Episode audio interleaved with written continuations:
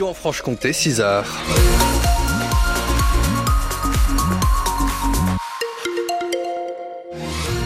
À 6h, premier point sur l'actualité locale en ce lundi 19 février avec vous, donc Dimitri Imbert. Tout d'abord, côté ciel, qu'est-ce qui nous attend ce lundi? Ce sera du gris et quelques averses et de très rares éclaircies, mais toujours de la douceur. On atteindra les 13 à Vesoul cet après-midi. On aura 12 à Dole comme à Besançon et de 8 à 10 sur le Haut-Doubs. Euh, pour vos conditions de circulation, on avait un accident qui nous était signalé euh, Côte de l'Arnaud avec un véhicule sur le toit, visiblement accident terminé euh, dans ce secteur Côte de l'Arnaud qui sera d'ailleurs fermé à une bonne partie de la journée tout au long de cette semaine entre 9h et 18h pour permettre des travaux avec des déviations mises en place localement.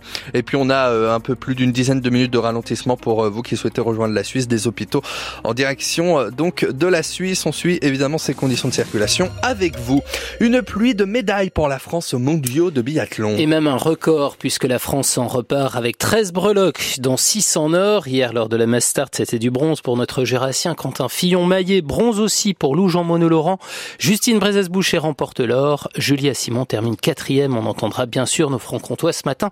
Et on fera le bilan de ces mondiaux.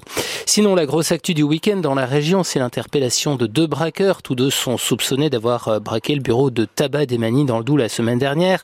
Et une boulangerie de panier dans le Jura le week-end précédent. Il a fallu l'intervention d'une trentaine de gendarmes pour leur mettre la main au collet après une folle course-poursuite de près d'une heure. On y revient à 6h30. Tous deux ont été placés en garde à vue et présentés. Un juge d'instruction de Vesoul, l'un des deux a été incarcéré à Belfort, l'autre à la maison d'arrêt de Vesoul. Info à retrouver sur francebleu.fr. Besançon.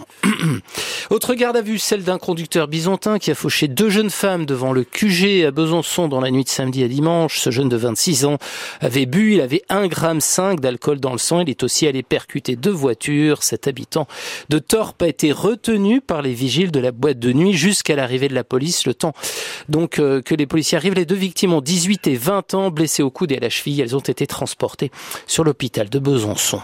Dans le Jura, une femme de 53 ans est portée euh, disparue depuis vendredi. Son chien errait seul dans le quartier à Val-Suran. Les battues menées hier n'ont une nouvelle fois rien donné. Une maison a pris feu après 18h hier soir à Courtefontaine, près de Frézan, dans le, Jura. Le feu a pris au 16 rue des Renardières. Il n'y a pas eu de blessés. Le propriétaire a dû être relogé par la famille. Autre incendie dans une maison d'Auxon au nord de Vesoul hier après-midi. Là, c'est un père et ses deux enfants qui ont dû être relogés. Le trafic des trains a repris normalement ce matin, mais attention, une autre grève est prévue à la SNCF pour le week-end prochain, après celle des contrôleurs. Ce sont les aiguilleurs qui vont cesser le travail à l'appel de Sudrail pour réclamer plus de postes et de meilleurs salaires. Le mouvement doit débuter à 11h vendredi.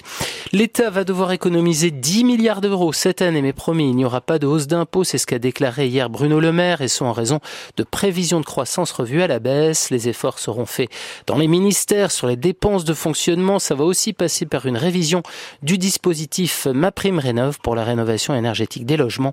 Mais les collectivités et la sécurité sociale ne seront pas touchées, assure le ministre de l'économie. Enfin, on a touché le fond. Voilà la réaction de l'entraîneur de l'OM après la défaite de Marseille hier soir 1-0 face à Brest. Au classement, les Bretons sont les nouveaux dauphins du PSG.